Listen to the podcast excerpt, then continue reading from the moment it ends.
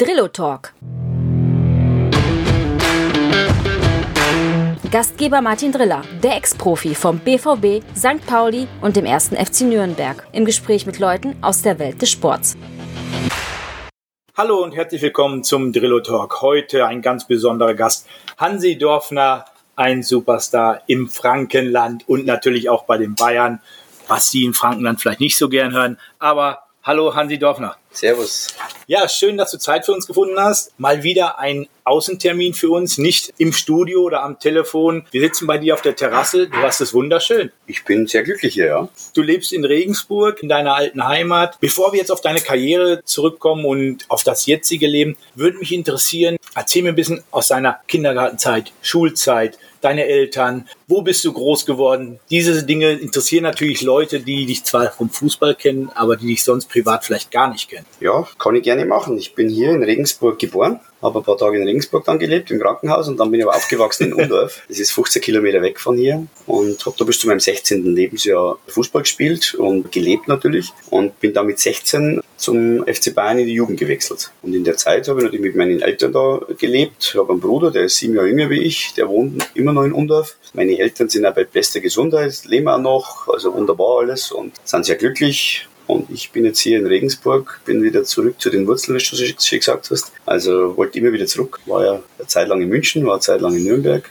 Mir hat es überall sehr gut gefallen, aber irgendwie hat es mich nach Regensburg immer wieder zurückgezogen. Und habe das Glück, dass ich ein schönes kleines Häuschen da gefunden habe und für mich einfach rundum wohl. Mir geht's gut, bin gesund, habe einen schönen Job, der wo mir ausfüllt, habe eine Familie, drei gesunde Kinder also eigentlich alles wunderbar und ich glaube, es gibt wenig Menschen auf dieser Welt, die glücklicher sind wie ich. Ja, das hört sich doch hervorragend an. Aber jetzt kommen wir mal. Undorf. Undorf ist natürlich auch die Zentrale des deutschen Fußball, haben wir festgestellt. Ja. Undorf. Und jetzt sagst du, bist du erst mit 16 entdeckt worden, bist dann zum FC Bayern gewechselt. Das ist natürlich etwas, was man sich heute gar nicht mehr vorstellen kann, dass man bis zum 16. Lebensjahr eigentlich auf dem Dorf spielt und dann in der Jugend auf einmal sofort zum FC Bayern wechselt. Eigentlich war ich ja schon fast 17. Ich habe bloß noch ein Jahr dann in der A-Jugend gespielt, damals als A-Jugend noch geheißen. Ja.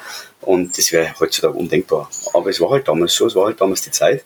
Ich habe in so Auswahlmannschaften gespielt und ich habe schon immer Angebote gehabt von so äh, örtlichen Vereinen, wie hier der Jan Regensburg oder Post Süd Regensburg, TSV Karet Lappersdorf, das waren halt so die Vereine, die halt schon gute Jugendarbeit geleistet haben, die wollten mich schon immer natürlich haben.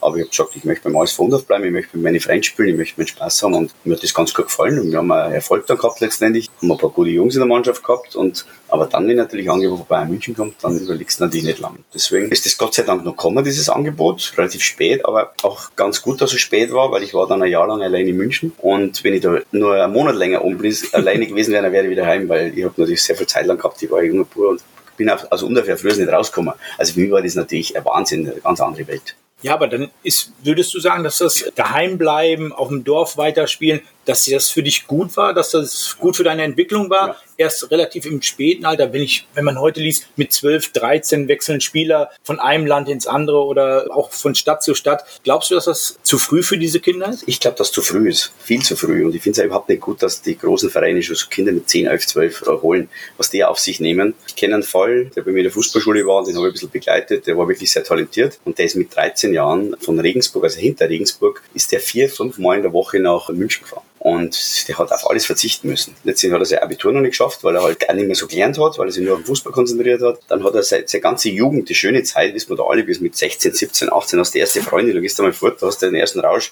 dann trinkst du mal was. ja, ist doch ganz normal, das hat man halt auch. Und auf das müssen die alle verzichten. Und letztendlich, wer schafft es von diesen ganzen hunderten, tausenden Kindern, die auf so viel verzichten, dann bleiben ein paar über. Und deswegen finde ich, wäre es besser, sie würden daheim bleiben in einem gewohnten Umfeld, äh, würden da gute Betreuung haben, sagen wir, man fährt einmal nach München oder einmal nach Nürnberg oder zu dem Verein halt, trainiert einmal mit, dass er halt ein bisschen im Auge behalten wird und dann so mit 15, 16 kann man immer noch wechseln. Also ich finde, dass da viel äh, kaputt gemacht wird, aber es ist leider die Zeit so und wird man wahrscheinlich nicht ändern können. Aber meinst du, das könnte man auch gesetzlich regeln, dass man sagt, ab 14 dürfen diese großen Vereine oder diese ja, Ortswechsel erst stattfinden? Ich glaube, da gibt es auch wieder dann so Schleichwege oder das kann man dann wieder irgendwie umgehen. Also ich glaube, das kann man nicht machen. Da kann man eigentlich nur an die Vernunft appellieren, der Verantwortlichen. Beim FC Bayern ist es so, die haben ja einmal gesagt, sie nehmen erst ab 15, 16 jemand mit ins Jugendhaus zum Beispiel. Mittlerweile stimmt das auch nicht mehr. Die haben auch schon viele Jüngere drin und holen auch schon Kinder aus dem Ausland, die teilweise 12, 13 Jahre alt sind. Teilweise dann mit den Eltern. Aber ich finde, das ist eigentlich brutal. Also für mich kann ich nur sagen, für mich war es enorm wichtig, dass ich nicht eher gegangen bin. Weil, wie gesagt, ich äh, war ein Jahr lang und ich habe wirklich Heimweh gehabt ohne Ende und war da allein musst dir vorstellen, du gehst von unten von einem Dorf weg und gehst nach München in die Großstadt. Das Schlimmste war für mich das U-Bahn fahren. Ich bin in der Früh runtergegangen, bin U-Bahn gefahren und ich war wahnsinnig. Die Gaudi, der Lärm, der Stress, die Hektik und dann, also das war für mich wirklich schlimm. Und da habe ich gesagt, gut, ein Jahr lang ziehe ich das jetzt durch, ich will Profi werden und ich habe einen Willen, ich habe einen Ehrgeiz, aber ich hätte es keine Tag länger ausgehalten ist ja auch etwas, was für dich spricht, äh, bodenständig. Ja, du warst dann bei den Bayern, hast dort ein Jahr in Jugend gespielt und hast dann auch sofort anschließend einen Profivertrag unterschrieben, wo du aber, glaube ich, im ersten Jahr nicht so viel gespielt hast. Ist fast ein bisschen übertrieben, nicht? ja, ich habe überhaupt nicht gespielt, aber das war mir auch nicht wichtig. Ich wollte einen Profivertrag. Die Bayern wollten mich eigentlich zu den Amateuren. Und ich habe gesagt, nein, nein, ich möchte Profi werden. Ich will da dabei sein. Ich will die täglich mit denen trainieren. Ich will lernen. Ich will was anschauen. Wie, wie funktioniert das? Wie trainiert man? Wie verhält man sich? Da habe ich auch sehr viel gelernt. Ich habe wirklich nie gespielt. Ich habe kein einziges Spiel gemacht, außer halt Freundschaftsspiele, Vorbereitungsspiele. War aber in jedem Training dabei und habe in diesem Jahr unheimlich viel gelernt. Aber ich habe das gesehen wie so ein Ausbildungsberuf. Dass man sagt, man lernt jetzt erst einmal zwei, drei Jahre und dann muss man es anpacken. Und so war das bei mir. Und dann war ich halt ja bei Bayern und dann nach dem Jahr habe ich natürlich schon Lust gehabt oder Lust verspürt, einmal wieder zu spielen. Und dann war ja Gott sei Dank der Club vor der Tür gestanden. Ja, dann gab es eine Laie zum ersten FC Nürnberg. Ja. Auch das, wenn ich das jetzt in den Worten von dir so höre, war das für dich positiv? Du konntest zu einem etwas kleineren Verein gehen hm. und hast gesagt, ich spiele dort sehr wahrscheinlich. Hm. Und es hat ja alles bestätigt. Du hast im ersten Jahr 34 Spiele von 38 gemacht. Gut informiert. Ja, ja, ich kann lesen. Heutzutage ist es nicht mehr so schwer, gell? Ja, es geht alles. Man ja. findet auf Wikipedia sehr ja. viel. Ihr seid aufgestiegen. Naja. Das ist natürlich auch etwas. Man geht vom großen Bayern in die Erstliga in die Zweitliga. Also du hast es auch nicht als Degradierung gesehen. Nein, überhaupt nicht. Und das war jetzt nicht nur für mich positiv, das war eigentlich für alle Beteiligten positiv. Sowohl für den FC Bayern, der haben einen jungen Spieler, der sich weiterentwickeln kann. Der FC Nürnberg hat einen Spieler, der dann letztendlich Stammspieler war und seine Leistung erbracht hat. Für mich natürlich persönlich, ich habe gespielt. Also das war für alle Beteiligten, war das positiv. Und dann war ich, wie gesagt, zwei Jahre dort und haben natürlich einen Wahnsinnserfolg gehabt. Das ist natürlich noch dazu gekommen, dass wir eine ganz junge Mannschaft gehabt haben. Dann mit der Oktoberrevolution und mit dem Ganzen, das weiß man ja, ja. mittlerweile alles, das braucht man nicht mehr aufwärmen. Aber es war für mich natürlich ein absoluter Glücksfall damals, der FC Nürnberg mit der jungen Mannschaft. Stefan Reuter dabei, Dieter Eckstein, Günter Güttler, Thomas Brunner, Roland Grauhammer, also es waren ja alles die Spieler, wo dann ja alle schon relativ lang dann in der Bundesliga gespielt haben und schon ein bisschen mit dominiert haben, die Bundesliga. Oder eine Nationalmannschaft, das sagt Stefan Reuter, der glaube ich hat über 100 Länderspiele gemacht. Ja, gerade wenn man sieht. Ist mir zwar ein Rätsel, wie so eine Länderspiele machen kann, mit den wenigen fußballerischen Möglichkeiten, die er hat. Wenn du nur laufen kannst, aber Schnelligkeit, Schnelligkeit und irgendwas hat er gehabt, auf jeden ja, Fall. Ja. Nein, aber es war ja auch so, du gehst von Undorf, du hast dann auch in der Jugendnationalmannschaft sofort mhm. gespielt. Das sind ja auch ganz große Schritte. Du hast ja nicht Treppe für Treppe genommen, du bist schon in sieben Meilenstiefeln mal schnell A-Jugend Undorf, A-Jugend Bayern München, Profivertrag. Das ging dann schon in großen Schritten. Schnell gegangen, ja. Ja, wie. Das war mir gar nicht so bewusst. Ja, das ist die Frage. Wie hast du das wahrgenommen? Oder war das einfach. Vielleicht gar nicht. Fließend? Äh, ich weiß jetzt gar nicht, aber es war wirklich so. Ich hab, mir, mir war das echt nicht so bewusst. Das war natürlich ein Wahnsinn. Klar, du sagst das ja richtig, A-Jugend ASV Undorf gegen Nachbarverein gespielt und dann äh, acht Wochen später spielst du halt dann gegen FC Augsburg oder gegen 60 München und dann bist du plötzlich in England in der Europameisterschaft mit der Jugendnationalmannschaft ja. damals, magst Jugendtennis, spielst plötzlich das DFB-Trikot im Adler dran. Das war natürlich schon was Besonderes und dann ein Jahr später unterschreibst du einen Profivertrag und trainierst mit Paul Breitner und Karl-Heinz Rummenigge und mit so Leuten. Also das war natürlich schon, Sören Lörby damals, das war schon Wahnsinn, aber anscheinend habe ich da nicht viel nachgedacht. Ich habe das genommen, wie es gekommen ist und hast alles, ja, du hast es ja nicht weggehauen, sondern du hast es ja spielerisch gelöst. Du warst ja ein sehr eleganter Spieler, technisch mit einer super Übersicht. Wie setzt sich ein Feinmotoriker wie du jetzt zum Beispiel gegen einen Lerby durch. Ich meine, der hat schon mal auf Kalteisen gehauen, oder? Ja, da waren schon, waren schon ein paar böse dabei. also es ist ja schon im Training an ja. abgegangen. Also Klaus Augenthal oder sowas, da hast du springen müssen. Hans Pflüger, also gerade die Jungen, damals war ja noch eine Hierarchie. Das gibt's ja alles nicht mehr. Also wir haben ja früher, hat's halt die, die, haben ja die jungen Spieler, was weiß ich, die waren die Kofferträger. Also ich habe die, die Trikots zusammen von denen. Die haben die hingeschmissen und ich habe die zusammen und habe zehnmal im Bus rausgetragen. Vielleicht hast du das ja auch mitgemacht. Das ne? ist das Schöne. Ich komme ja ein paar Jahre später. Ja nicht weit auseinander. Ja. Wir mussten das wirklich noch tun. Diese Hierarchie gibt es nicht mehr. Äh, ist das etwas, was du jetzt auch als negativ im Gegensatz zu damals siehst? Weil damals fand ich das eigentlich ganz gut. Man hat sich hochgearbeitet, man hat echt gebuckelt und gesagt, okay, ich hole dem nochmal die Schuhe, ich trage dem ja. die Bälle. Und dann ging es, irgendwann konnte man ja auch aufsteigen. Genau, und dann waren die Jungen dran, wie wir ein bisschen älter waren. Die haben ja. das genauso machen müssen. Die haben auch schön die Schuhe äh, nachbringen lassen und schön die, die Trikots. Aber Wir haben jetzt letztes Mal geredet. Letzte Woche waren wir mit Scholl zusammen und da haben wir ganz lang philosophiert über Fußball, wie jetzt ist. Und der sagt, ah, das Schlimme ist, die Hierarchie gibt's nicht mehr. Diese Strukturen, dass halt jetzt schon die Eltern den Jungen mal ein bisschen Gas geben. Und heute kommt der Junge daher, 18-, äh, 19-Jährige, der fährt mit dem Porsche oder mit dem Ferrari teilweise ins Training und hat äh, sein Louis Vuitton-Taschel dabei oder was weiß ich. Also das, der lässt ja nichts mehr sagen. Das ist ja eine andere Generation. Das ist, das ist jetzt einfach anders. Ich bin froh, dass das damals so war. Mir hat das auch gut getan. Ich habe da auch kein Problem nicht damit gehabt. Weil, wie gesagt, das muss man lernen, da muss man einfach umgehen können damit. Und mir hat das gut getan, wenn ich mal auf die Socken gekriegt habe. Also dann sage ich ja, ein Jahr Bayern München, ich habe nicht gespielt. Aber das eine Jahr beim FC Bayern, Training mit dem Paul Breiter, mit dem Sören Lörby, mit dem Karl-Heinz Rummenigge, mit dem Klaus Augenthal, Wolfgang Dremmler, Bernd Dürnberg, die Alten. Also da habe ich so viel gelernt wie die ganzen Jahre danach. Also das war dein, dein Lehrjahr, wo ja. du sagst, da musstest du wirklich Lehrgeld bezahlen und hast es auch bezahlt, ja wahrscheinlich. Das ist gar nicht Lehrgeld, das war, das ist ganz normal. Ich habe mich da richtig gefreut drauf. Ich habe mich auf jedes Training gefreut. Das ist was Besonderes. Das war schön. Der Udo Lattig damals Trainer gewesen. Das sind ja Sachen, das, das erlebst du nicht. Und, und das ist doch was Schönes. Und da, und da ist man froh, wenn man dabei sein darf. Dann kam der Club etwas kleiner, sehr viele Spiele gemacht, aufgestiegen in die erste Liga. Und dann gab es ein riesen Chaos beim Club. Mhm. Vielleicht magst du uns da so ein bisschen über diese Revolution äh, erzählen, vielleicht aus Sicht eines Spielers, der da wirklich ganz dicht bei war. Ja, gut, das weiß ich noch, wie wenn es gestern war. Also das sind schon so Erinnerungen. Also man, man, man weiß als Fußballer weiß man ja nicht mehr, nicht mehr alles, ne? weil man erlebt ja sehr viele. Ob das jetzt fußballerische Sachen sind, private Sachen, Trainingslager Sachen, lustige Sachen.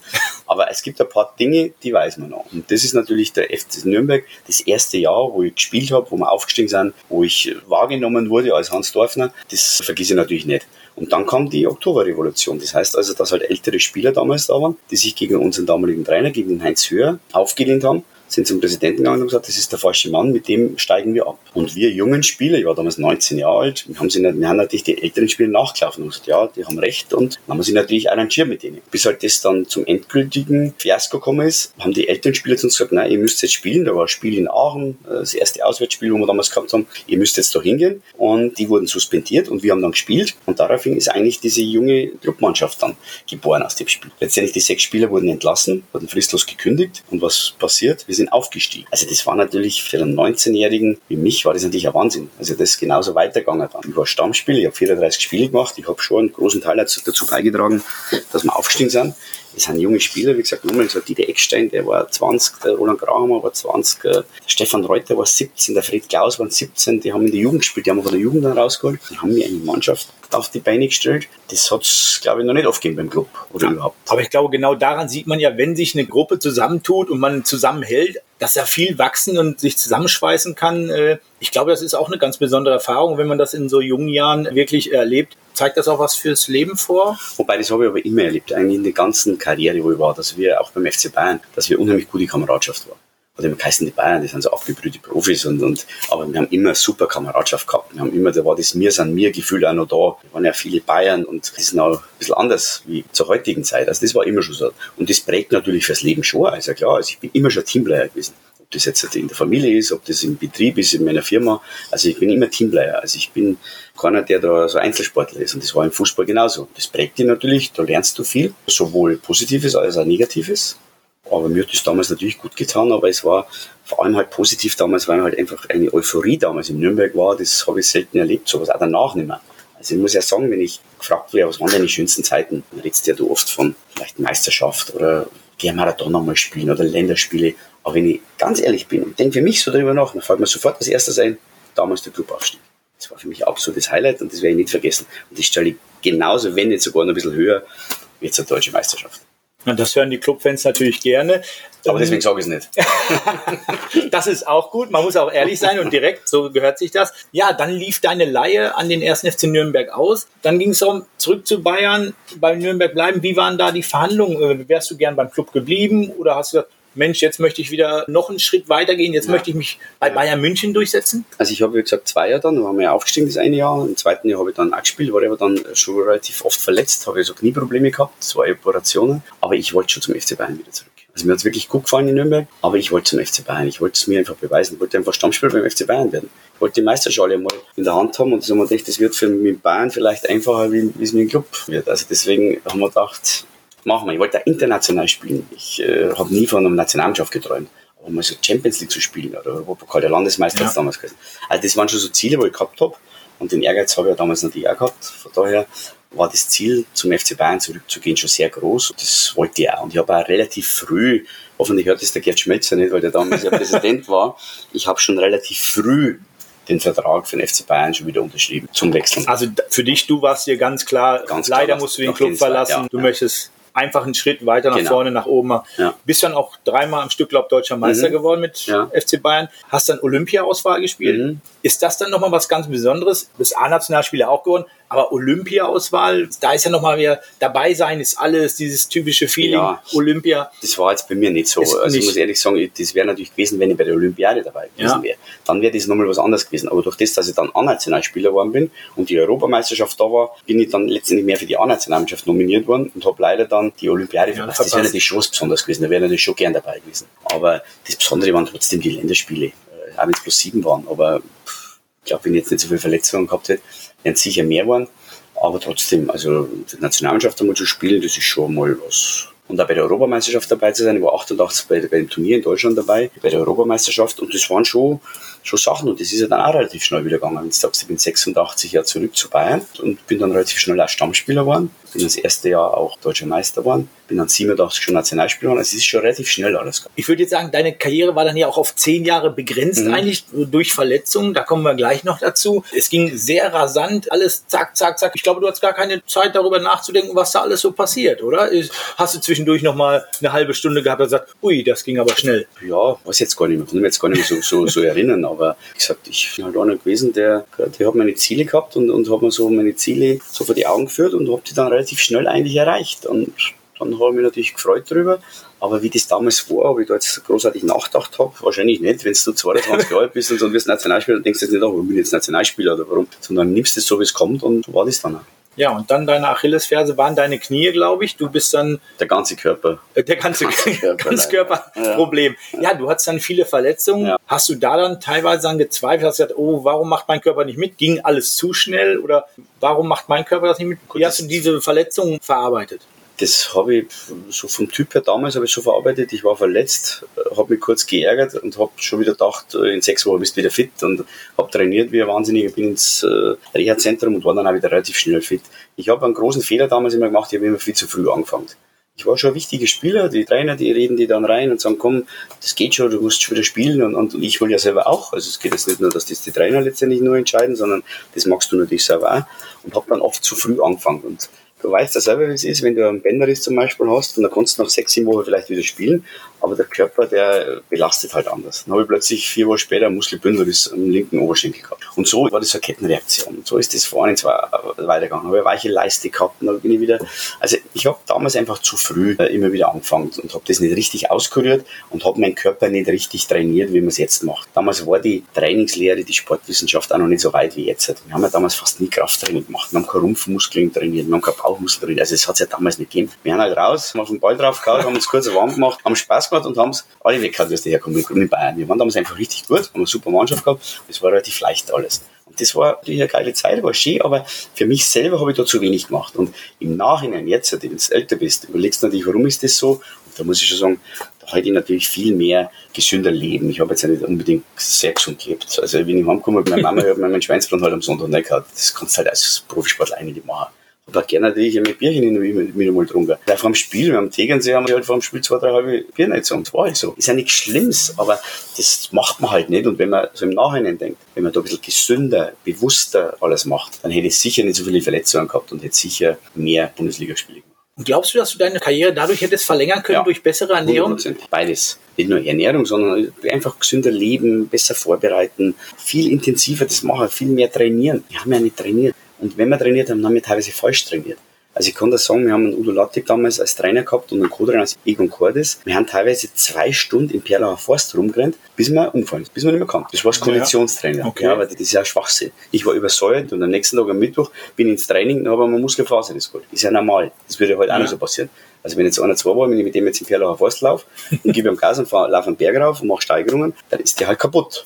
Und so war halt das damals. Wir haben nicht nur nicht richtig, also wir haben, wir haben wirklich auch falsch trainiert. Weißt du schon, also das war damals einfach. Und da gibt es halt Leute, wie jetzt Klaus Augendal oder Hans Pflüger, die Ochsen, denen macht das nichts aus. Nicht? Die haben eine ganz andere Körperstatur und ich bin halt einfach ein bisschen gebrechlich und habe immer schon ein bisschen Probleme mit dem Rücken und habe einen Gleitwirbel und habe was weiß ich. Also da müsste ich halt viel mehr aufpassen, viel mehr machen. Und das, so im Nachhinein, glaube ich, war das schon nicht gut. Also zum einen, dass ich nicht richtig trainiert habe, dass ich nicht richtig gelebt habe dafür und dass ich auch nach den Verletzungen einfach auch zu früh angefangen ja, und natürlich der Körperbau der Spieler war eigentlich völlig anderer. Du bist eigentlich ein Spieler, der hätte zehn Jahre später auf den Markt kommen sollen. Mhm. Und früher, wenn man einen Hans-Peter Riegel, einen ja. Aumann, einen ja. Flügler sieht, ja. ich meine, die haben schon alle Gardemaß gehabt, äh, auch ein anderes Gewicht. Die haben schon mal hingelangt, da tut es dann so kleineren Spieler oder Filigranspieler schon weh. Ja, und dann passiert halt das. Und wie gesagt, auch im Spiel, also ich bin ja relativ oft faul worden, weil ich halt so ein Spieler war, der halt auch schon immer, ich habe mir auch teilweise ein absolut dummes Zweikampfverhalten, wenn ich mir jetzt oft so Videos, so Videos anschaue,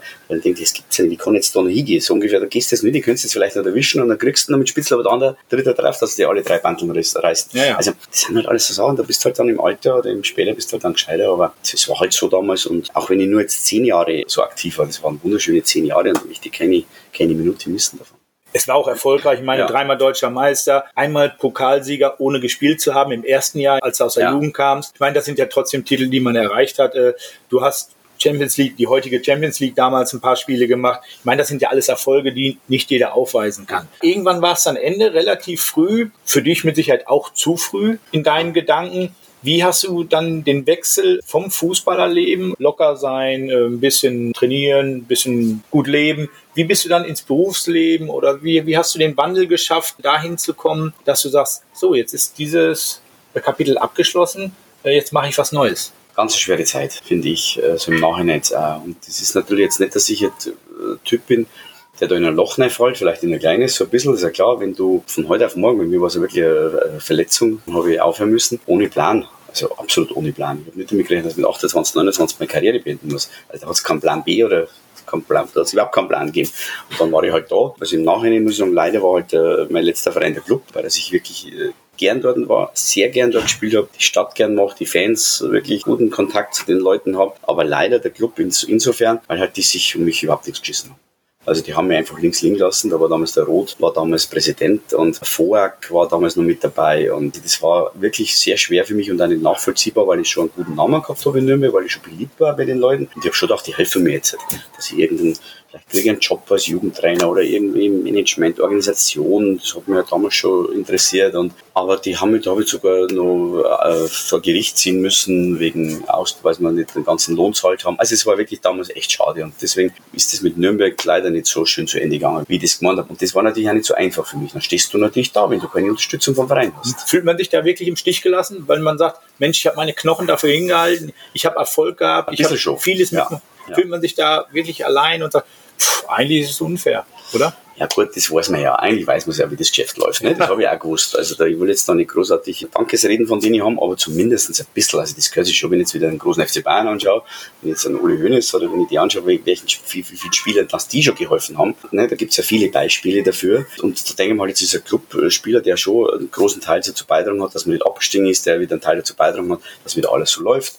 Und der verdiente Spieler, den kann man doch helfen. Aber es gerade das Gegenteil passiert dann, die hauen die weg und sagen so ungefähr, Geld du auch keins mehr und musst nur klagen. Ich habe natürlich Recht in allen Belangen gekriegt, aber trotzdem, das ist natürlich nicht schön gewesen. Und deswegen war es umso schwerer für mich natürlich als junger Bursch mit 29 Jahren, was auf die Füße zu stellen. Mein Glück war letztendlich, dass das anerkannt wurde als Berufsunfall. Ich bin äh, von der Berufsgenossenschaft, die müssen ja wieder ins normale Berufsleben eingliedern. Ich habe dann eine eine Ausbildung gemacht zum Sportheilpraktiker, weil mich das interessiert hat einfach durch meine Verletzungen. War da zwei Jahre auf dieser Schule, aber ich habe das dann letztendlich nicht fertig gemacht, weil das einfach das nicht war, wie ich es mir vorgestellt habe, vor allem für mich zu schwierig war. Das war ein Medizinstudium, ein kleines, aber das war mir für mich immer ein ganz anderes Thema, war vielleicht auch gut vom Kopf her ein bisschen was anderes, ein bisschen wegzukommen.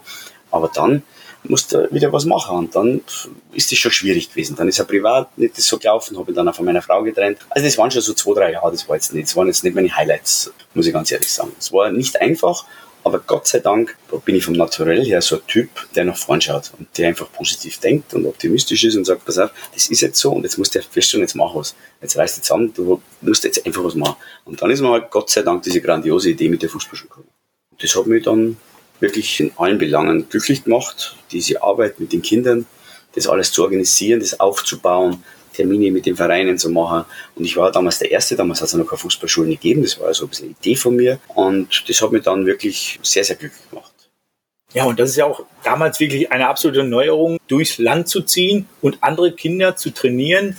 Bei fremden Vereinen. Du hast natürlich mit deinem Namen werben können. Ja. Das ist natürlich etwas, gerade als Techniker bekannt. Da freuen sich die Kinder natürlich, wenn sie auch was lernen können. Wie hast du dann gesagt, Mensch, ich schreibe diese Vereine an? Wie hast du dein System aufgebaut? Ich mache jetzt Fußballschulen. Wo wolltest du da hin? Hattest du auch große Ziele oder hast du gesagt, ja, ich mache es erstmal bei mir in der Umgebung, klein, klein oder? Ja, ganz am Anfang, wo ich angefangen habe, habe ich noch keine so große Ziele gehabt, weil ich noch gar nicht gewusst habe, wie entwickelt sich das? Wie läuft das an? Wie wird das angenommen von den Kindern, von den Vereinen, von den Eltern? Zahlen die da jetzt was dafür, sie die Kinder zur Dorfnachhans, zur Fußballschule schicken? Das weiß man ja nicht. Muss man erst einmal alles einmal ausloten. Aber das Gute war, dass ich klein angefangen habe und bin wirklich auf die Vereine zugegangen. Hab gesagt, jetzt machen wir es mal in Nürnberg. Beim Rangierbahnhof draußen haben wir es gemacht, weiß ich noch ganz gut, 95. Mhm. Dann ein Jahr später haben wir schon in Landshut, in Straubing, in Regensburg, wieder in Nürnberg, in Wendelstein damals das gemacht. Und so ist das alles gewachsen. So haben meine Trainer gewachsen, so habe ich das dann letztendlich aufgebaut. Und dann habe ich gesehen, das ist eigentlich ein Markt. Die Kinder freuen sich, wenn da zusätzlich zu einem Vereinstraining, das ist ja nicht überall überragend ist, das ja. Vereinstraining, noch eine gute Ausbildung kriegen die Eltern freuen sich, wenn die Kinder eine schöne Beschäftigung haben. Die bieten was, die wollen was für ihre Kinder machen. Die sind froh, wenn sie in die Ferien gut verräumt sind, wenn es Fußballschulen, wenn sie sich bewegen, sie kriegen schöne Ausrüstung. Also das habe ich dann schon gemerkt, dass das ganz gut funktionieren könnte. Und dann habe ich schon ein bisschen angeschoben und dann habe ich natürlich Gas gegeben. Und Gas geben heißt insofern, dass ich halt noch mehr Vereine angeschrieben habe. Also ich habe gebettelt, dass ich zu ihr nicht darf, dass ich hingehe und dass ich Fußballschule abhalten darf. Und letztendlich so habe ich das gemacht. Und da habe ich schon jahrelang Gas gegeben. Da sieht man, geschäftstüchtig auch noch. Ist natürlich immer gut. Du sagst jetzt, ja, du motzt auch so ein bisschen über dieses Training heute ist besser oder damals war es schlechter. Was möchtest du jetzt den Kindern mitgeben, wenn du, ich weiß, sie sind zwischen 6 und 13, 14, 14 ja. sind sie. Äh, was möchtest du den Kindern mitgeben? Möchtest du ihnen gerne die alte Schule ein bisschen mitgeben, so wie du es gelernt hast? Bloß mit moderner Trainingstechnik? Also wie ich es gelernt habe, das kann ich einer nicht mitgeben. Ja. da wäre kein Erfolg da, muss ich also, ganz ehrlich sagen. Was möchtest du vermitteln jetzt an die Kinder? Ich meine, du machst das jetzt 25 Jahre? 26, 26 Jahre. Ja. Ich meine, du musst dich ja auch dann im Trainingsbereich weiterentwickeln. Du hast ja. mal zwischendurch versucht, eine Seniorenmannschaft zu trainieren. Mhm. Hast du eben erzählt, Ganz kurz, ne? nach einem Jahr hast du gesagt, das ist mal nichts für mich. das war nichts, ne? Nee. Was möchtest du den Kindern vermitteln? Oder? Gut, das hat jetzt auch ein paar Jahre gedauert. Am Anfang war das schon so, dass ich vielleicht ein bisschen Talente finde, dass ich vielleicht mit den die großen Vereinen wie Bayern, äh, wie Nürnberg, dann mit der ansässigen Verein Jan Ringsburg ein bisschen zusammenarbeite. Äh, aber das war dann auch nicht das. Und dann habe ich gemerkt, die Kinder wollen einfach einen Spaß haben. Die Kinder kommen her, kriegen eine schöne Ausrüstung, die treffen sich mit Freunden, die lernen neue Freunde kennen. Wir haben ein schönes Programm und die gehen um vier Uhr heim und klatschen ab und sagen, ah, aber das ist schön, war das cool. Und ich gesagt, das ist eigentlich das Ziel, was du erreichen musst. Du musst einfach die Kinder glücklich machen. Du musst nicht, dass die Kinder irgendeinen Maradona oder einen Messi oder einen Ronaldo machen. Das sollen die Vereine machen. Die Bundesliga-Vereine oder die, die Heimatvereine machen. Das ist nicht meine Aufgabe. Die Aufgabe, wo ich habe, wenn es drei, vier, fünf Tage zu mir kommen, dass die einfach reinkommen und sagen, es war eine coole Woche, es hat unheimlich Spaß gemacht. Und das heißt, sie haben Freude und Spaß am Fußball gehabt. Und das ist das Ziel, was ich mir dann vorgenommen habe und das jetzt die letzten Jahre auch voll aufgeht. Hast du bestimmte Inhalte, Koordination, damit die Kinder mal wieder vorwärts und rückwärts laufen können? Das ist, heutzutage ist ja alles etwas anders. Die Kinder werden ein bisschen faul, meiner Meinung nach, und sitzen zu Hause vorm Computer. Achtest du besonders drauf auf Koordination, dass sie beweglich bleiben? Ich meine, heutzutage ja. hört man ja ab und zu, dass die Kinder nicht mal mehr einen Purzelbaum können. Ja. Das ist, äh, ja, das ist, wir haben ein ganz, ein ganz äh, buntes Programm. Aber ich möchte mal zurückkommen, weil du sagst, die Kinder sind, werden ein bisschen faul und sind zu Hause am Computer. Das stimmt nicht ganz. Das stimmt nur, wenn sie die Eltern oder wenn sie nicht mehr beschäftigt mit ihnen. Und das ist halt heutzutage das Problem bei uns. Ne? Wenn du siehst, dass die Kinder halt einfach sagen, jetzt äh, ist halt einfach, jetzt stelle ich nochmal zwei Stunden ruhig, gebe ihm einen Laptop oder gebe ihm das iPad oder gebe ihm das iPhone und dann macht er Spiele. Dann machen das die Kinder, gerade die Jungs, weil die natürlich da ein bisschen anfällig sind für sowas. Ja. Aber wenn ich die Jungs raushol da, und das ist auch meine Aufgabe mit, dann sagt die Jungs, jetzt kommt's, jetzt geht's jetzt in die Fußballschule, jetzt macht's, äh, jetzt trainiert's, jetzt geht's raus dann kommen die Jungs, dann machen die was. Wenn nichts geboten wird, dann machen sie es nicht. Deswegen, glaube ich, sind wir als Eltern und als die Vereine und die Verbände sind schon ein bisschen gefordert, dass einfach für die Kinder was viel mehr passieren muss. Und jetzt zum Training nochmal. Also wie gesagt, wir haben ein Programm, das ist, da ist alles, beinhaltet alles. Wir haben verschiedene Wettbewerbe drin. Die Kinder wollen sich messen miteinander, wer den schärfsten Schuss hat, wer gibt's Gold, Silber und Bronzemedaille fürs Technikabzeigen. Wir haben nachmittag das Champions League Turnier wo halt äh, große Turnier zum Abschluss gespielt wird. Wir haben vormittags Koordinationsübungen, verschiedenste Sachen, wo die Kinder einmal ganz was anderes sehen, das, was sie vom Verein her nicht kennen. Also verschiedene Aufwärmungen, sagen wir auch ein bisschen Übungen, was vielleicht auch gerade, wo ich gerade schon gesagt habe, so ein bisschen Stabilisationsübungen, was mitnehmen können. Also wie gesagt, ein ganz buntes Programm, wo die Kinder einfach alles so auf fünf Tage oder auf vier Tage so verpackt kriegen, dass sie ein bisschen was mitnehmen. Aber wie gesagt, nochmal das Wichtigste, die sollen haben, und sagen, so einfach cool, das war es hat Spaß gemacht. Ich denke, ihr macht das den ganzen Tag. Ja. Achtest du dann aufs Essen für die Kinder, was es da gibt? Es gibt Pommes, Currywurst ja. überall? Oder ist Muss ich ganz ehrlich sagen, Martin, da bin ich gerade dran. Das ja. ist ein heikles Thema momentan. Wir haben jetzt heuer erst einmal Modul, wir haben mit Rewe zusammengearbeitet.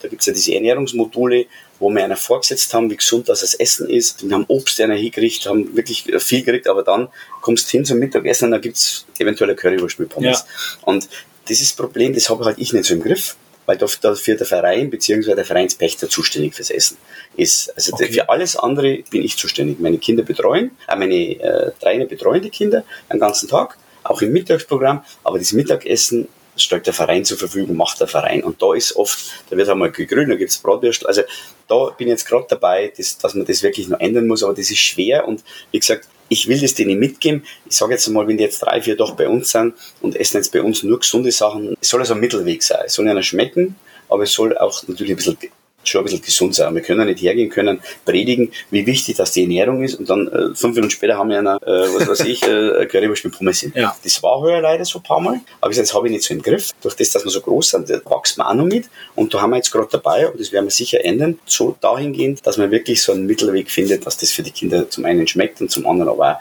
von der Ernährung her passt. Ja, gerade das ist ja, viele Kinder kennen ja nicht mal mehr ein Gemüse. Ich meine, das ist ja auch immer schwieriger. Du sagst es, die Eltern sind auch viel daran schuld. Sie schicken die Kinder nicht mehr raus, geben eine Tüte Chips und eine Cola und genau. einen Laptop. Das ist wirklich ein Problem.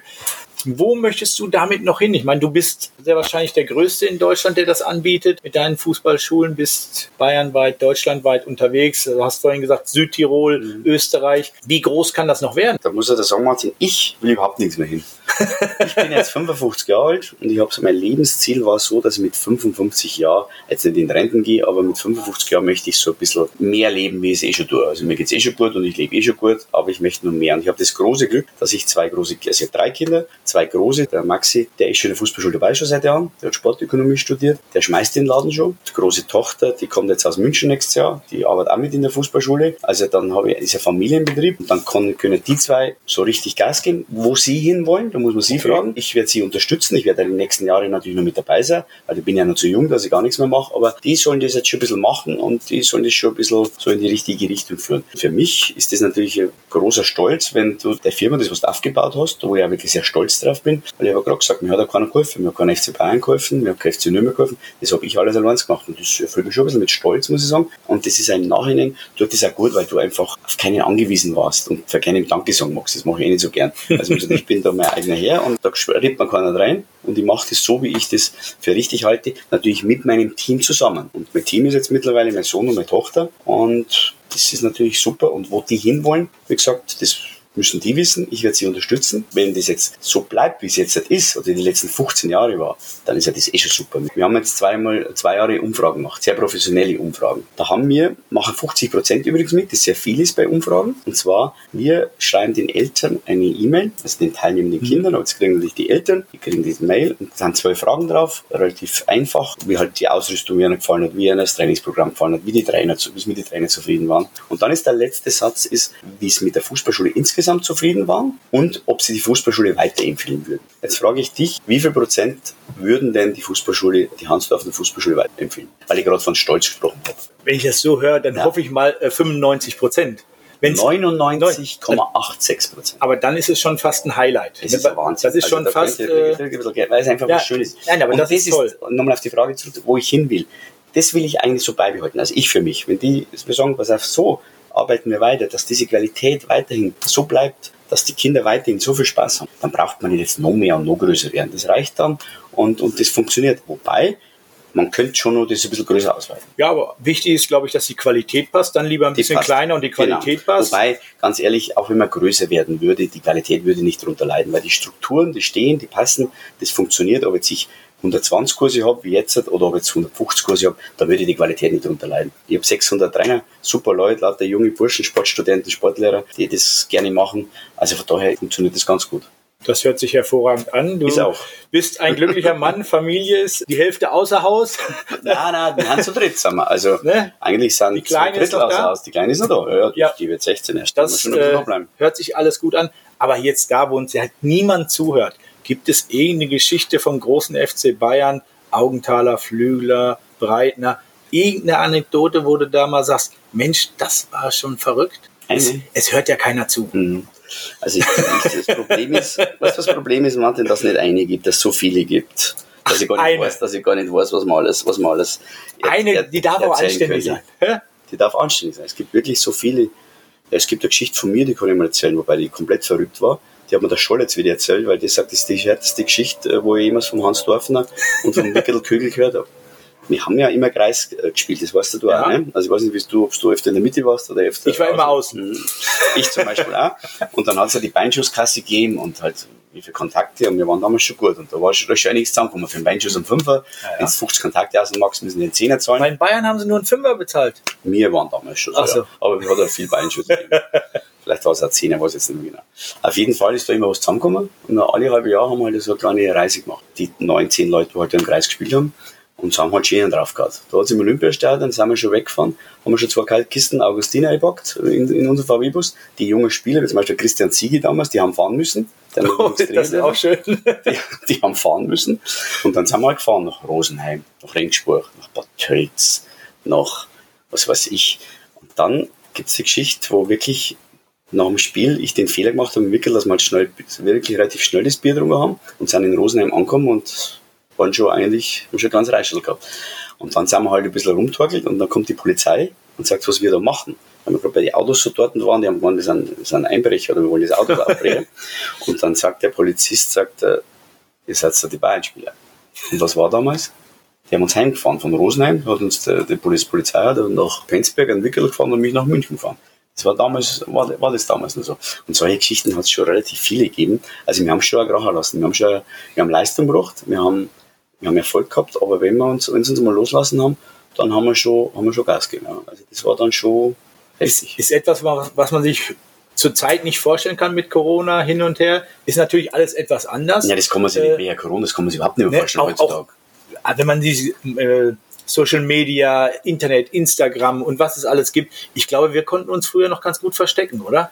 Also wir haben es ja gar nicht verstecken brauchen, das war ja das Schöne. Das wir sind ja ins Preisstübel gegangen am Tegernsee, äh, Montagabends haben wir unseren Stammtisch gehabt mit den Eishockeyspielern von Rosenheim und von Bad Tölz. Und dann haben wir halt vier, fünf halbe Bier drunter, ganz normal. Und die Leute haben uns erkannt. Also wir haben, die haben uns schon erkannt. Ja.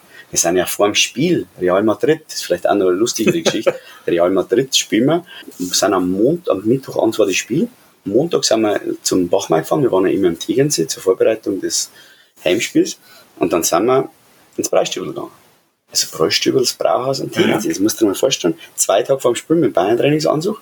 Und der Roland Wohlfahrt, der hat damals auch ein bisschen Durst gehabt vor dem Spiel, hat der wirklich ein paar halbe Neid zischt. Und am Mittwoch haben wir Real Madrid 4-1 weggehauen und Roland Wohlfahrt hat zwei Tore geschossen. Also, das war ja. eine ganz andere Zeit. Und jetzt, stell dir vor, der Thomas Müller oder der Ribéry damals, oder wer halt jetzt so gerade spielt, oder der, die gehen jetzt ins Bräustübel rein. Die hätten ja gar keine Chance nicht, die werden ja mit den Handys und mit, mit das, das wäre sofort ja.